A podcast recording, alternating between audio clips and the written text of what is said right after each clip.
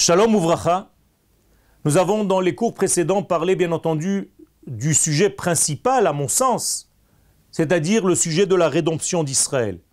Eh bien lorsqu'on parle de la rédemption, lorsqu'on parle du Mashiach, et notamment lorsque nous sommes dans cette période entre le 17 Tammuz et le 9 Av, nous devons absolument comprendre les raisons qui ont amené notre exil et les raisons que nous devons corriger pour justement approcher, rapprocher notre peuple et le monde entier vers une période messianique. Eh bien, que devons-nous faire? Est-ce que nous continuons à pleurer tout simplement parce que le 9 av, il y a eu destruction du temple, alors on doit jeûner? Le 17 Tammuz également, il y a eu quelque chose, on doit aussi jeûner. Et alors, qu'est-ce que ça fait? Tu fais un régime? Qu'est-ce que ça veut dire jeûner Jeûner pourquoi? Si tu ne comprends pas le sens de ton jeûne, eh bien ça ne sert à rien. Ce n'est pas parce que tu fais un acte de ne pas manger que tu comprends le sens des choses. Il faut étudier, bien entendu. Alors rester en dehors du système global de notre peuple, c'est-à-dire maintenir l'exil, ce pourquoi nous pleurons, c'est ridicule. C'est un non-sens.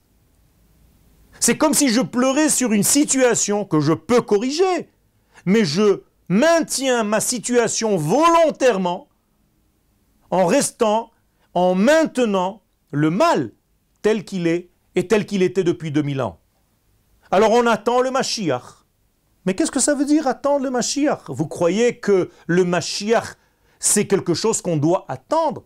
C'est quelque chose que nous devons en réalité fabriquer, travailler.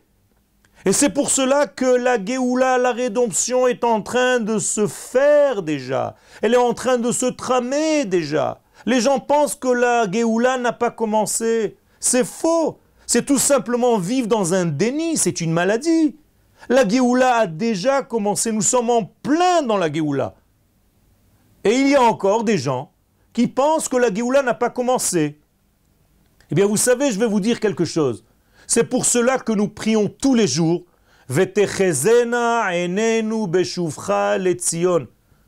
Akadosh Baruchu, fasse en sorte que je sois parmi ceux qui voient lorsque tu reviendras, toi, l'Éternel, quand tu reviendras à Tzion.